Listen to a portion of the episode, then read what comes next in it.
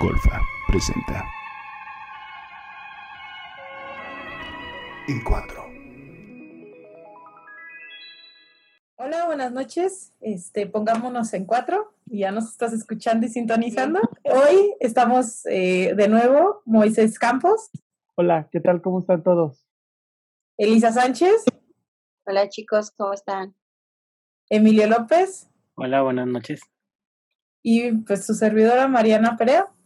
Entonces, bueno, pues vamos empezando con este programa, está muy interesante. Eh, esta semana pasaron muchas cosas, pues vamos a tratar de ver qué onda y vamos a ponernos a discutir un poco sobre qué chingados está pasando hoy en el país. Moisés. En cuatro. Sí, ¿qué tal? Bienvenidos a su sección, este, eh, ¿qué chingados pasan? Pues bueno, hoy vamos a hablar sobre el marro, eh, que esp- esperamos algo del asunto.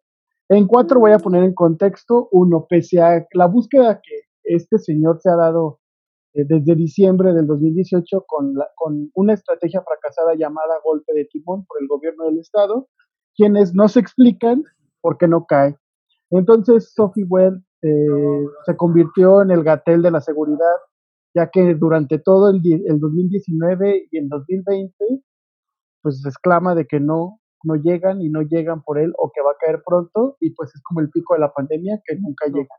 Después del operativo donde eh, quedara capturado la mamá, hermana y prima del marro en junio del 2020, y que desataría eh, una zona de guerra en más de 13 municipios en el estado, la Fiscalía del Estado no pudo fincarle responsabilidades por atentar al debido proceso y pues parecen nuevos, ¿no? A pesar de que el fiscal lleva más de nueve años en el puesto. El operativo que coordinó la CENAR y la Seguridad Federal contó con un dispositivo de inteligencia. Eh, el gran trabajo del Estado fue no estorbar. Se catearon más de cuatro inmuebles y en 15 minutos fue detenido el marro. El oso de osos, como cuarto punto, el gobernador eh, Diego Sinue se mandó a hacer una lona, una lona virtual eh, diciendo que la grandeza de México se le debe a él como gobernador y se autoproclamó como el artífice de dicho operativo. Fue tal el ridículo que los diputados federales del PAN confundieron al marro con el mencho. Y bueno, esto es en cuatro lo que les traemos acerca de el marro. Y bueno, ¿qué opinan ustedes, chicos? siento que se juntan varias cosas. Una, en- el, el chiste, eh, la cortina de los Oya ya no le está funcionando al gobierno, al gobierno federal. Ergo, hay que apoyar, hay que trabajar. El enemigo de mi enemigo es mi amigo. No sé cómo esté ahí el pensamiento de- del gobierno federal. Pero pues entonces se da la captura de, del marro. Y también creo que llega un punto en el que el marro está buscando eh, la seguridad que le puede proporcionar estar dentro de un penal de alta seguridad a cargo del gobierno federal. Justo cuando se viene encima la ola de, de Jalisco Nueva Generación, este, da la coincidencia de que lo capturan en 15 minutos y además no hubo desastres, no hubo quema de coches, no hubo persecuciones, es decir, uno pensaría que si armaron todo ese mitote con la mamá, la hermana y la cuñada, o sea, pues deberían armar cuanto más mitote por atrapar al líder del- de todo el cártel, ¿no? No nos enteramos. De repente en la mañana ya estaba la noticia de, ah, sí, ya lo capturamos. Y mientras, o sea, no hubo, no hubo mitote al- alrededor de eso.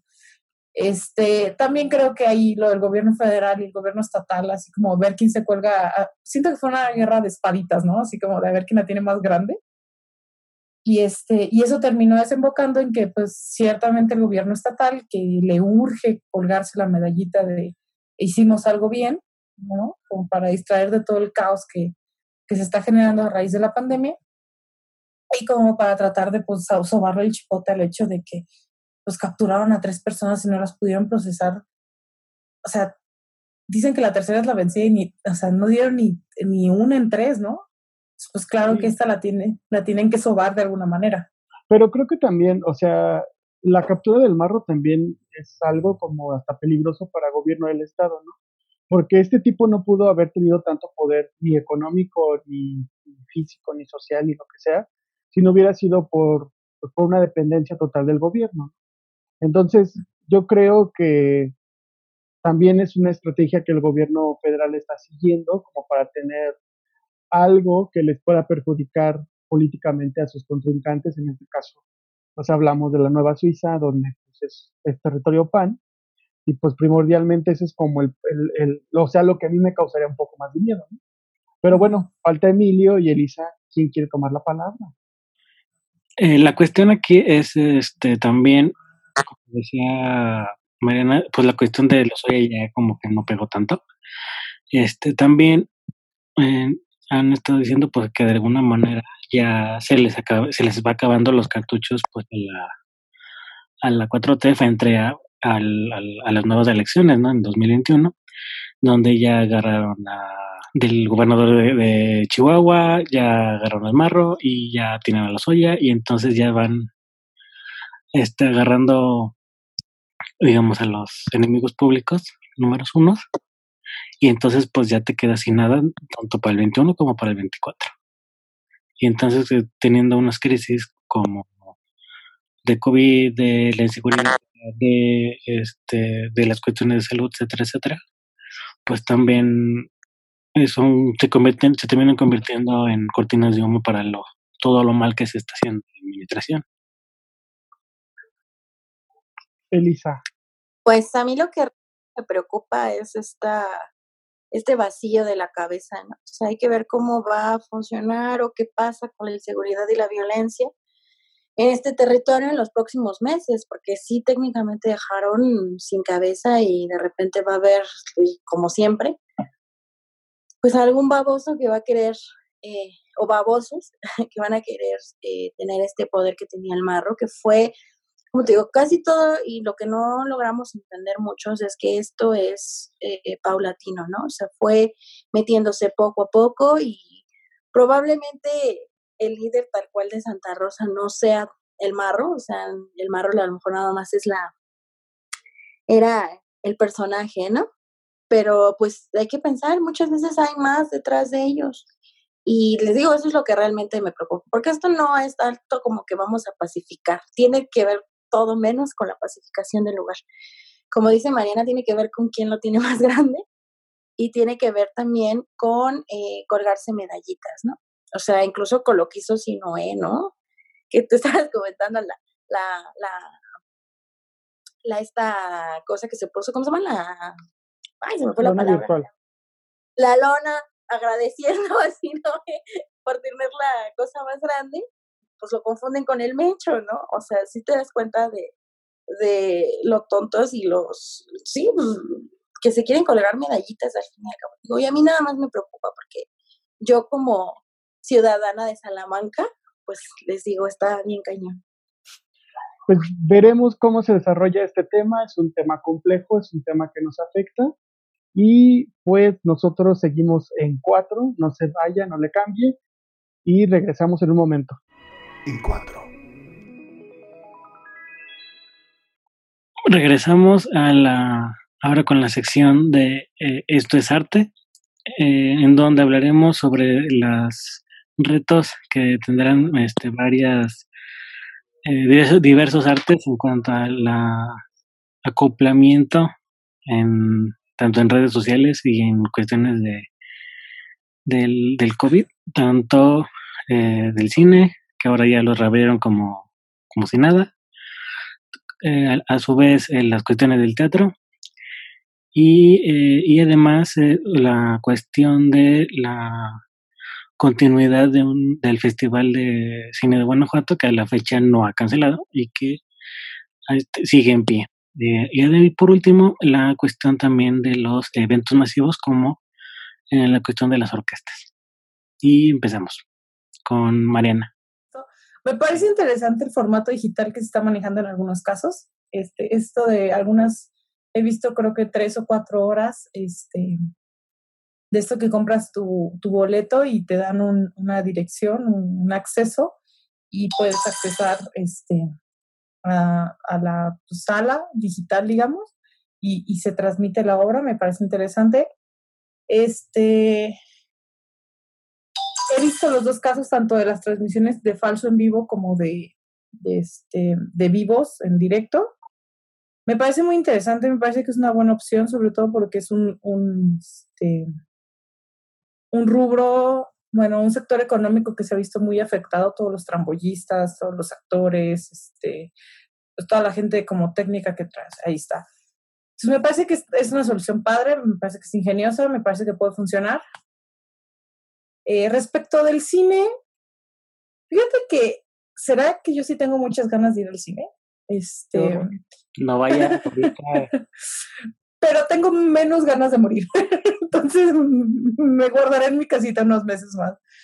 Me parece que ahí, este, creo que no les quedaba como mucho espacio para competir a las cadenas de cine, porque los eh, servicios de streaming ya están a todo lo que dan, ¿no? O sea, Netflix, Amazon, HBO, o sea, hay cantidad de servicios de streaming. Entonces, en realidad a Cinemex o a Cinépolis o a las grandes empresas de cine pues no les quedaba mucho más que reabrir, porque no es como que pudieran lanzar una, este, una aplicación de Cinépolis, ver cine en tu casa, porque pues vas a ver Cinépolis o prefieres pagar Amazon Prime, ¿no? O sea, es como que ya no les... De hecho, la aplicación sí existe en Cinemex y en Cinépolis sí tienen aplicaciones donde puedes ver cine. Pero... Eh... Pero yo creo que la gente lo que extraña es la experiencia del cine. Ajá, o sea, es que el cine, el cine lo padre es ir al cine, porque si no, pues te quedas en tu casa viendo Netflix.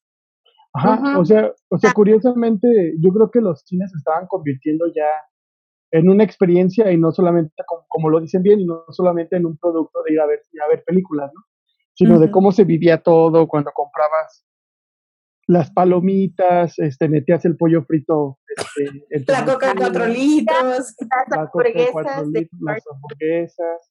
El anafre y la carne asada. Ándale. Pásame la torta. Ajá. Sí, yo creo que ya no les quedaba, yo, yo siento que ya no les quedaba para dónde moverse esa empresa. en realidad, su salvación era abrir, ¿no? Ya no, ya no les quedaba mucho, mucho.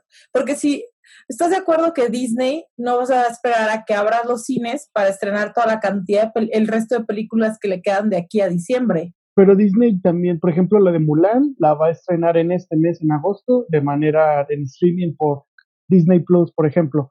Pero no, no han dicho cómo lo van a hacer en Latinoamérica, por ejemplo, porque no tenemos la aplicación. Entonces, este, es complejo. O sea, yo creo que ahorita, o sea, creo que nos estamos adelantando muchísimos meses y años en el aspecto de que Roma hace un año fue algo revolucionario porque no tocó salas de cine porque la se hizo de manera en streaming, pues, pero en streaming, todo esto. Entonces, este... El problema que fue para la academia, porque uno de los puntos que te maneja la academia es justamente que se, que se estrene en cines, o sea, que la gente viva el, la experiencia de ir al cine y comprar su boleto y demás. Pero como tienes razón, o sea, nos estamos dando un buen... Y, y esta pandemia nos está ayudando un poquito a ver qué es lo que va a pasar con todas estas situaciones. Pero bueno, o sea, quienes tuvieron más problemas, o los que se pueden y se autoproclamen llamar academia, pues son la gente que da el Oscar, pero no son los únicos, ¿no? O sea, vemos, por ejemplo, los Globos de Oro y todo ese tipo de, o el mismo Festival de Cannes y otros festivales que son como vacas sagradas en el cine, donde ya tienen una aproximación de lo que simboliza el streaming o el cine en streaming, ¿no? Pero lejos de eso, también a mí lo que me preocupa y lo que he hablado también en diferentes foros es que en realidad en, México no tenemos una buena cultura digital. Eh, hoy lo vimos, ¿no? Hoy en, el, en, los, en los posts ridículos que puso la Secretaría de Cultura con las vergotas y estas cosas, que se me hace que, o sea, quien está llevando las redes sociales de la Secretaría es un, es un chico de servicio de preparatoria, ¿no? Y es como, como sorprendente. Y lo hizo de último minuto, o sea, le dijeron el viernes y el post. Ajá, y es así como impresionante que no tengan como como que el cuidado y, el manejo de las redes es lo que simboliza. Y también lo vemos, por ejemplo, en sitios como el Visit México, donde se pusieron a traducir de manera literal los nombres de las ciudades y estados. Y lo que te da a entender es que hay muy poco recurso y que pues están tomando muy por encima lo que simboliza la cultura digital, por ejemplo. Lo cual es, fíjate que es muy triste, porque fíjate que hablando como de la cultura digital y todo esto de las experiencias que no puedes suplir en, en, este, en streaming, pero que podrías tratar de adecuar. Está, por ejemplo, el caso de los museos, ¿no? O sea, creo que las exposiciones bien, o, por ejemplo, los museos de sitio en cuestiones arqueológicas, bien podría hacerse por streaming o este o en paseos, ¿no se acuerdan ustedes crecieron con Encarta? Bueno, me tocó crecer con Encarta y entonces entrabas a, los museos o a los lugares así súper famosos y podías como un Google View, ¿no? O sea, podías darle un recorrido a, las salas. Eso bien podría hacer, este, se podría hacer con los museos mexicanos, con los sitios arqueológicos, etcétera, etcétera. Pero pues si no tienen exactamente presupuesto para pagar un traductor que no sea el Google Translator para la página de Visit México, pues mucho menos para hacer toda esta infraestructura digital que se necesita. Con Visit México lo que pasó fue que lleva más de un año la compañía que lleva las, las redes, o sea, la, la, empresa que hace todo el marketing de Visit México, según esto, lleva un año sin recibir un pago.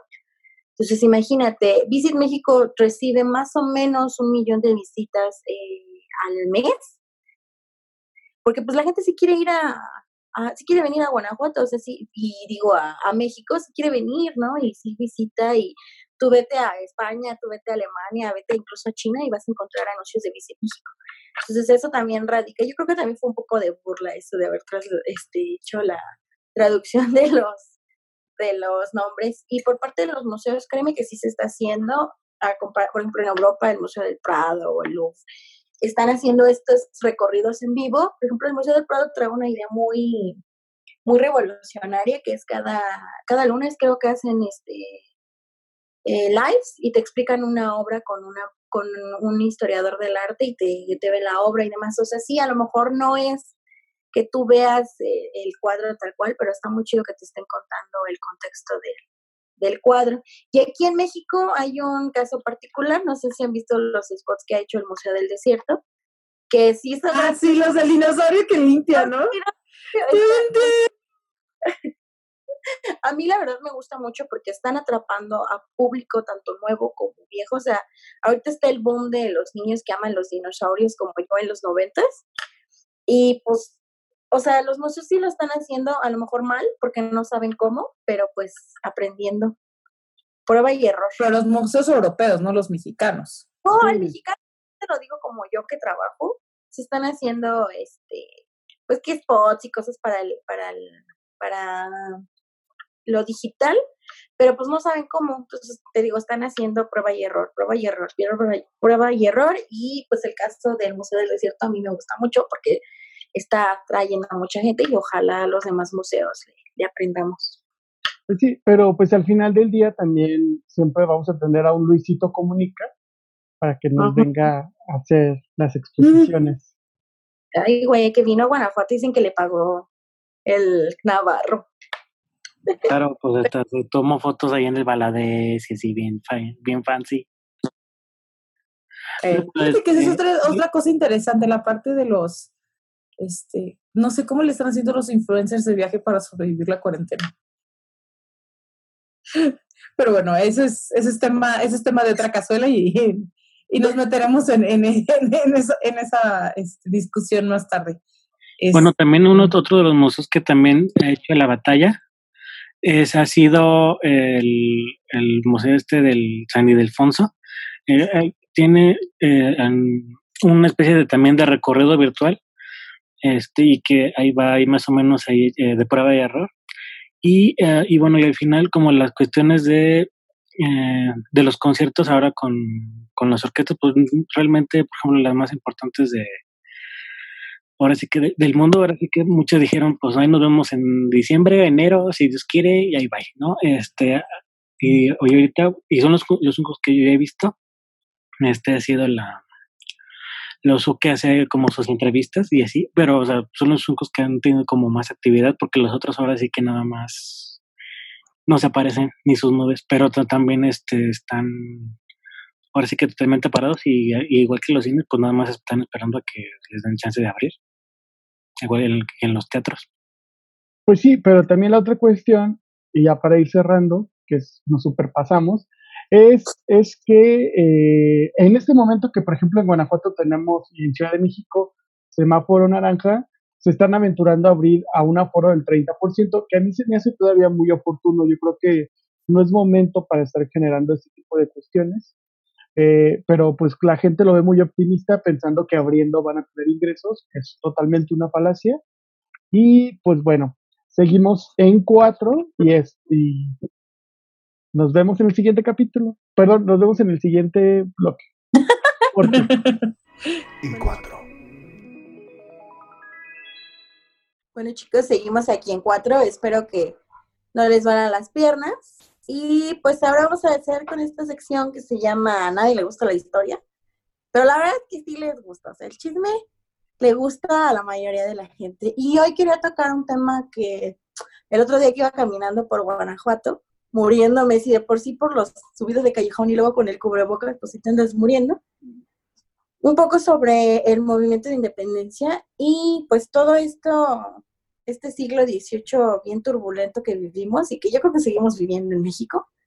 Es un constante, espérate, ahora sí, yo creo que vamos a estar bien, pero la verdad es que no. Y pues yo creo que es importante retomar un poco que la ciudad de Guanajuato fue un escenario clave para, para el movimiento. O sea, tenemos edificios eh, memorables como la Lóniga de Granaditas, que si ustedes, nosotros, los que nos escuchan, han tenido la oportunidad de verla y detenerse cinco segundos enfrente del, del edificio, pues por ejemplo van a notar que cada esquina tiene el nombre de los insurgentes, que ahí cargaron sus cabezas.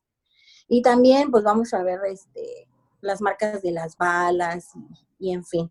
Un poco también de, todos los sacerdotes, o sea, la iglesia tuvo una participación muy importante, porque hubo muchos sacerdotes, hablamos de Mariana Matamoros, de Morelos, de Hidalgo, y ahora la iglesia se, se jacta de decirlo, pero pues no sé si han visto o, o tenido la oportunidad de leer la, el decreto de excomunión de Hidalgo, es una cosa muy, muy, muy chistosa. Y pues la otra parte también es estas dos versiones que tenemos de, del movimiento, tanto de Lucas Salamán como de, de Bustamante, porque pues, o sea, como te digo, la mayoría de los que estudiamos historia nos basamos en textos de señores que pues a lo mejor sí estaban, ¿no? Y tenemos que ser muy, tener mucha fe y decir, pues decía o comentaba y ya creerles. Entonces, no sé, Moy, ¿tú qué opinas? pues, ¿A ti qué te ¿eh? Tú que eres economista y chismoso por excelencia. Pues claro. Me No nos sintamos solos. Eh, pues yo creo que la historia siempre va a estar llena como de un montón de mitos. Ustedes deben de saberlo mejor. Yo creo que ustedes eh, han, han este, pues revisado todos los archivos en los cuales este, se puede basar toda esta historia. Sin embargo, también es un culto que creo que se debe mucho a la idea que nos han vendido que, de lo que significa ser mexicano, ¿no? Y cel- celebramos un 28 de septiembre en Guanajuato como si fuera la gloria, cuando fue una tragedia este, sin igual, una tragedia que duró bastantes días, donde había ríos de sangre completos y también asaltos a familias que al final del día añoraban la independencia igual que cualquier otra persona, ¿no? En la, en la, en la este, Nueva España. Y también, por ejemplo, el mito que, que tenemos del Pípila, eso es uno de ellos, eh, y demás cuestiones, ¿no? Y la otra cuestión de celebrar, eh, como en todos los países civilizados, el, la, la firma del Acta de Independencia, que fue el 27 de septiembre de 1821. Ese debería ser el día que deberíamos celebrar la Ajá. independencia de México, ¿no? O sea, creo que todos estamos de acuerdo que, eh, o sea, sí está padre, o sea, vamos, sí se debería conmemorar el 16 de septiembre como el inicio de la revuelta, pero pues al final del día no estaríamos festejando el 16 de septiembre si en efecto el, 20 el, el- el 27 no hubiese habido 11 años después un- un- una, un- un- una firma de un tratado, porque si hubiéramos seguido siendo parte de España, pues estamos de acuerdo que la historia sería otra, ¿no, tío? Sí, y aparte ahorita, ahorita en lugar de estar tomando ese tema, estaríamos hablando del escándalo del rey de España, ¿verdad? Ay, pobre hombre. Ah, Qué bueno, o sea, seguimos hablando del escándalo del rey de España, ¿no? Pues sí, porque seguimos con este resentimiento, ¿no? o sea, como el mexicano sigue promedio, sigue con este resentimiento hacia lo, lo virreinal y hacia Es lo más esta- gracioso del asunto, porque, o sea, ¿cómo puedes estar, o digo, entiendo la parte de, esta, de estar resentido hacia los que te hacen daño, ¿no? Pero no puedes estar resentido contra los españoles porque salvo, yo creo que la cantidad de personas que no tengan genética eh, hispana en su sangre en este país es mínima.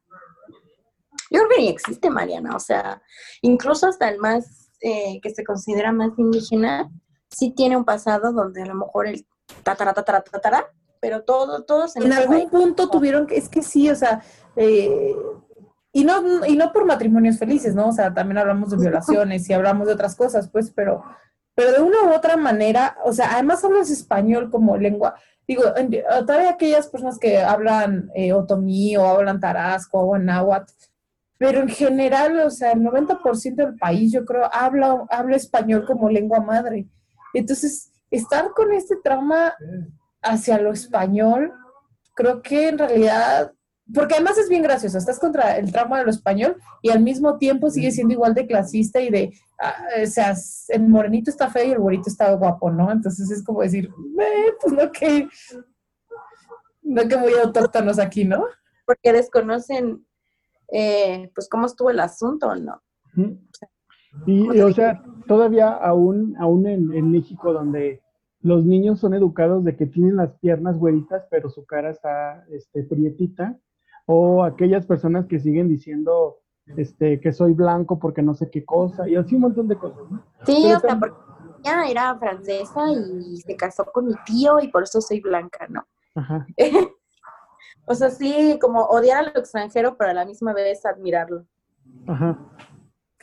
Y, y, además, pero bueno, creo que eso tiene que ver con este como, no sé, como dicotomía tal vez, de, de nuestra idea de que para formar un sentido de nación, este, pues vamos a, vamos a ser honestos, Vasconcelo y la, y la generación de, de los 20, 30 de, de, de la posrevolución tuvieron que buscar algo con lo cual anclar y con lo cual pues, darle una configuración a un espacio enorme que además no se sentía nacional. O sea, Chiapas estaba tratando de independizarse igual que Yucatán. Y luego las Californias ya se nos querían pasar al, al gabacho y este y los de Monterrey nunca bajaban al centro y o sea es decir, todavía no o sea en la, en la, en la época de la postrevolución pues, qué hacemos qué hacemos cómo unificamos esta increíble masa de tierra este con cantidad de diferencias enormes pues algo que a todos nos a todo, que a todos nos cague pues los españoles no y entonces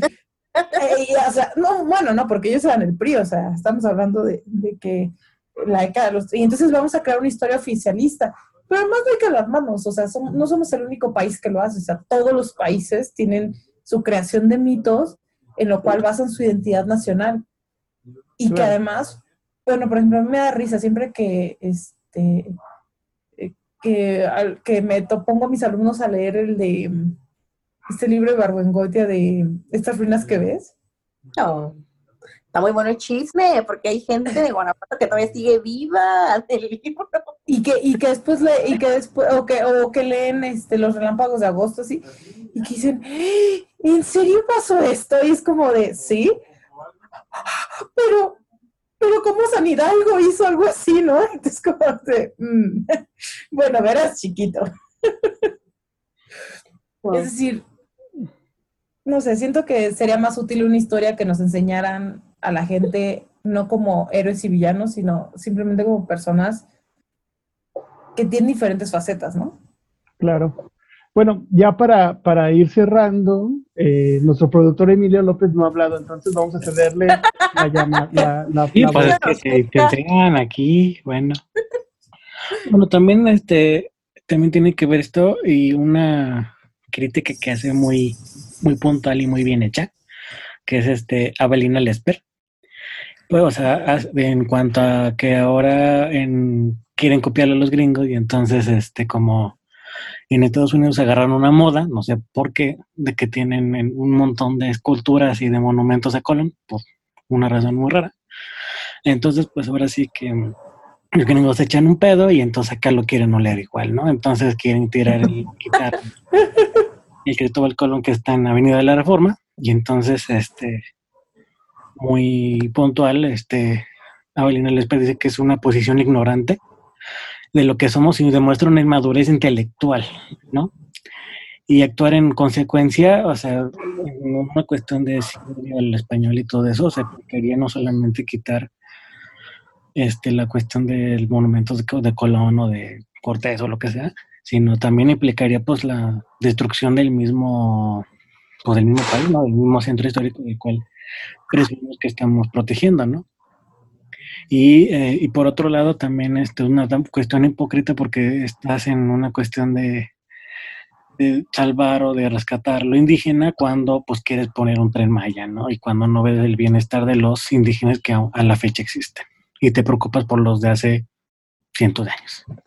Yo ya lo decía Bonfil Batalla, y como para cerrar todo esto, pues el indio que le conviene al gobierno es el indio muerto. Sí, claro. Eso es un hecho. Bueno, nos, les dejamos esta humilde reflexión. Seguimos en cuatro. En cuatro. Bueno, regresamos, eh, seguimos en cuatro, este, y seguiremos por unos minutos más. Eh, este, bueno, en esta, en nuestra sección, nuestra amada sección El Chismógrafo, que es, bueno, todo ha sido un chisme en este programa, pero este es de la cereza el pastel del chismógrafo.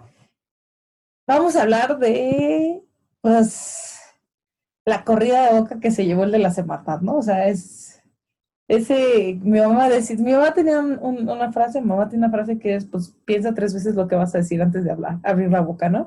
Y yo creo que la mamá del señor debió haberse lo dicho muy claramente. Pero bueno, en torno a esto, eh, cuatro puntos que propongo. Uno, este, que no es el primer secretario de la Semarnat que se nos va. Este, ya teníamos a la señora Luche que se, que, renunció debido, eh, pues debido al, al, escándalo del retraso del avión. Este, en segundo, bueno, el hecho de que eh, no es la primera desafortunada declaración de este, de este secretario. Ya antes había dicho lo de las aspas, ¿se acuerdan? Que muchos medios lo, dijeron como que el señor dijo que las aspas roban el viento, cuando en realidad lo que dijo fue que las aspas, las estas aspas que giran para atrapar el aire de los territorios indígenas. Em, bueno, tenemos la, en tercer, en tercer punto, este, el hecho de que es totalmente cierto lo que dijo de las declaraciones del presidente y que de hecho creo que lo que dijo todos los que no somos AMLO lovers o este, chairos, dijimos, ajá, y la noticia está en. eh, y bueno, creo que el cuarto punto es la cantidad de secretarios y de directores de institutos que han renunciado por conflictos con la cúpula del poder de Morena que son muchos, o sea, van muchísimos, van creo que 12, y, los, y apenas vamos en año y medio, ¿no? Entonces, ¿qué onda? y los que faltan por salirse, exacto. Entonces, no sé, Eli, ¿quieres comenzar? Pues primero, yo creo que es muy importante que no nos pase que dejemos el micrófono abierto cuando empezamos a de variar, porque pues creo que eso es lo que le faltó, ¿no? O lo que le, el gran error tuvo, porque pues es algo que ya, como tú dices, todo el mundo pensamos. O sea, sí, la cuarta T tiene un montón de luchas de poderes, un montón de este, discrepancias en el, en el discurso y en el hecho. Y pues que este señor lo haya dicho, pues está bien, ¿no? O sea, es algo que, que le pasa. Yo creo que también tengo un dicho de, de abuelita que dice, pues no escupas para arriba porque te puede caer, ¿no? Entonces, pues también, yo creo que la mayoría de la gente que vive o está en todo esto de la cuarto T, de la 4T, pues en algún momento vieron la convicción de que iba algo a cambiar y de repente se toparon con pared con un viejito que tiene ideas de hace mil años, ¿no? Entonces, pues me dio mucha risa la, la noticia en sí porque dije, mmm, órale, órale, o sea, así como like. Lo que piensa medio Twitter, ¿no? o sea, y, y, el hecho de que, pues a lo mejor haya sido un poquito coherente al haberse salido, porque sí fue una salida, pues una decisión propia, ¿no? Fue de, no, pues sabes que ya no concuerdo con la mayoría y pues... Pero todavía no se ha salido, ¿sí? ¿Todavía no ha renunciado? No, no ha renunciado, pero pues ya anda diciendo, no, que ya. O sea, que las críticas, como dijo, para que no sintiera tan fuerte el putazo, fue así de, no, pues las críticas son parte de no sé qué, pinche viejillo se me hace que se enojó, apenas cerró la puerta, ¿no? Así como, corre. Entonces, pues sí, te digo, me dio risa porque es como de poco a poco la mayoría de los simpatizantes pues se están dando cuenta que pues, no va para ningún lado, ni para atrás ni para adelante. Emilio, ¿tú qué dices? de que sí, o sea, dijo lo que, lo que todo el mundo pensamos, pero más bien, este, ahora sí que cuando lo, lo mencionaron fue como de, no es la oposición, no es la prensa, o sea, son gente dentro de la cúpula, o sea, sea eh, donde no solamente son, este, ¿cómo se llama? No solamente son... Los de afuera. Sí, o sea, no, solo no son la gente de afuera, sino que este, pues es toda la, pues ahora sí que toda la, la, cúpula en la que pues todos es una rencilla y es un todos contra todos, ¿no? Porque le declara la guerra a la a la otra secretaria Nale. Y al de, y al de agricultura, ¿no? Y ganadería.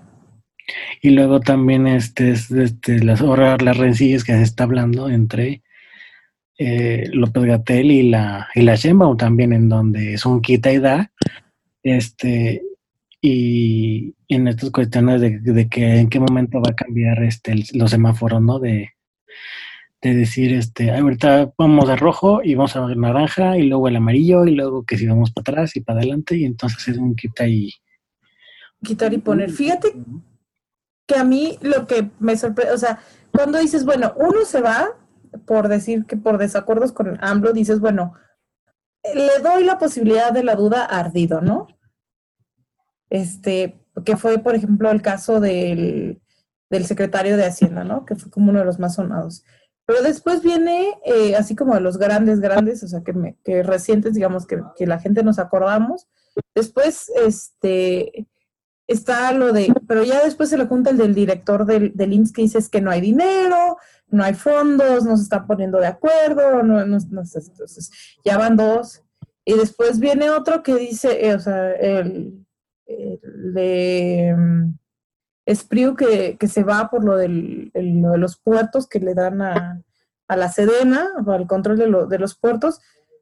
Y después este, se sale ahorita el, o sea, bueno, hace estas declaraciones el, secretario de la Semarnat, dices, pues una es coincidencia, dos son casualidad, pero tres ya no es porque sí, ¿no? O sea, ya son muchos lo que lo han dicho. Y que además, bueno, yo no sé qué le sorprende, no sé si será por la edad de los viejitos, será porque yo nunca fui fan de AMLO, pero a mí, o sea, yo no me cabe en la cabeza que se le hayan creído, o sea, ningún político que ha vivido toda su vida el erario público puede ser la panacea de la política y la transformación nacional. Pues creo que los que tenían dos centímetros de frente iban también por la gente que estaba detrás.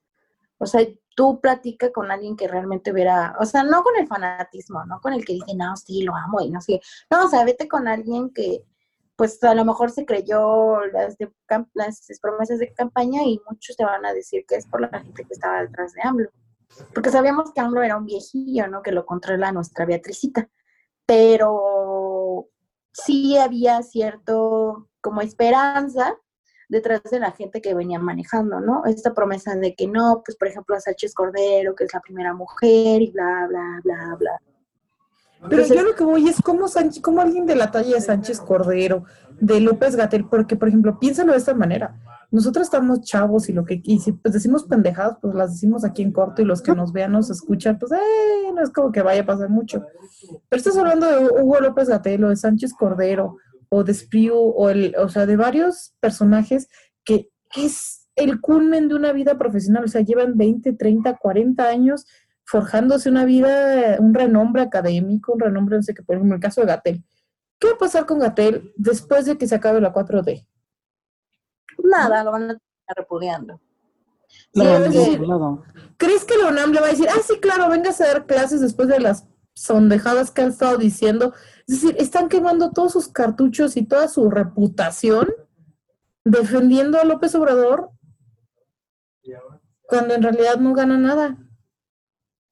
Bueno, pues también el asunto es de que, o pasa dos cosas, de que este es un necio de lo y en el que pues, todos los que le han renunciado le han luchado, le han discutido, no, es que esto no se puede hacer, oye, es que esto se tiene que hacer de esta manera, este, y en el que ahora sí que el, este no entiende de razones, o simplemente hay alguien detrás que lo que digamos mueve las barajas y entonces este es el que manipula y entonces eh, le pasan cierta información y entonces le, una especie de pues de bloqueo no porque luego dice porque ahora salió en, la última babosada que dijo no que eh, el continente americano era el quinto de muertos en el mundo y es como hijo o sea somos el tercero el tercero del ah sí lo que dijo no de que del, del conteo no Ajá, exacto. Entonces, o, les, o, o sí está viendo todo y el otro es un necio y quiere como medio taparle,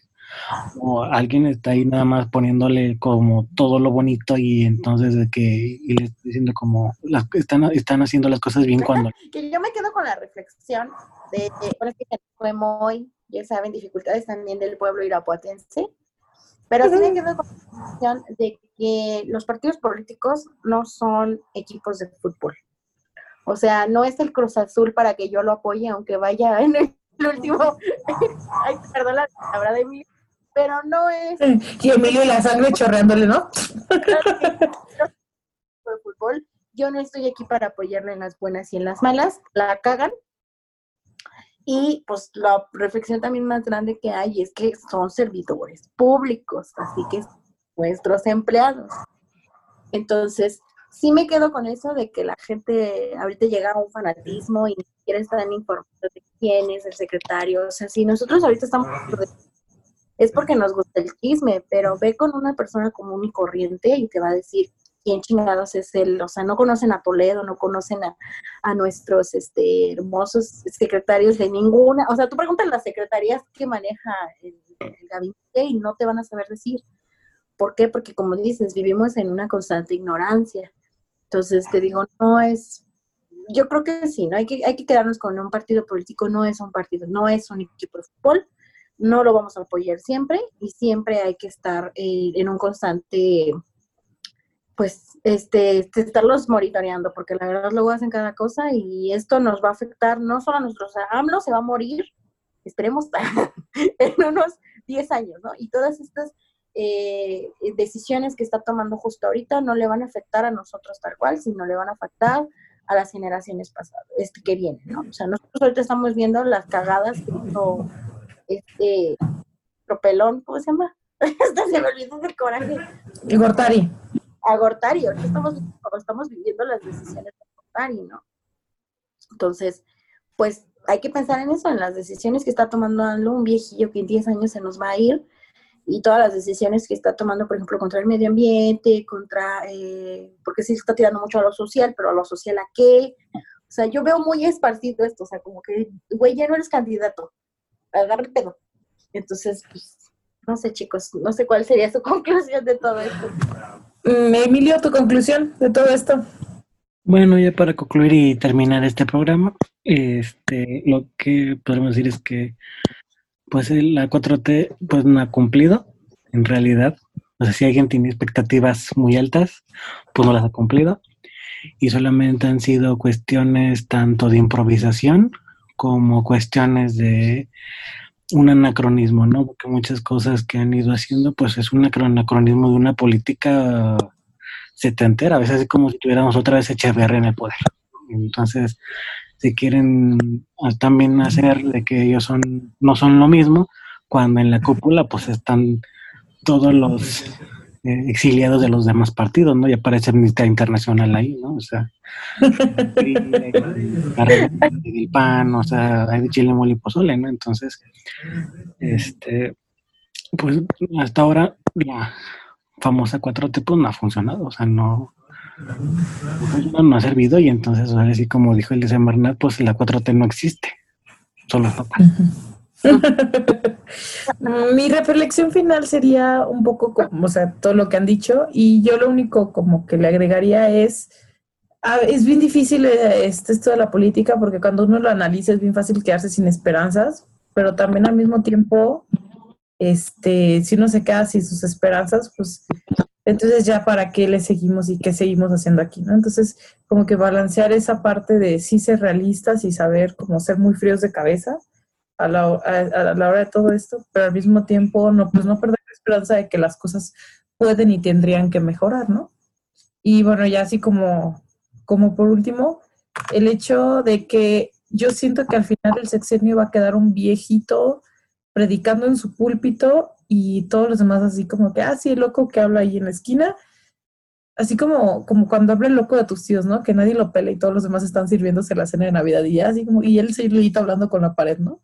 Y de vez en cuando alguien le dice, ajá, sí, tío. Y ya todo el mundo se está acá con su desmadre, ¿no? Entonces, porque pues obviamente el Señor está gobernando un país, una realidad que realmente no existe, ¿no? Y que tristemente hoy por hoy está costando vidas humanas en, en la cuestión del COVID.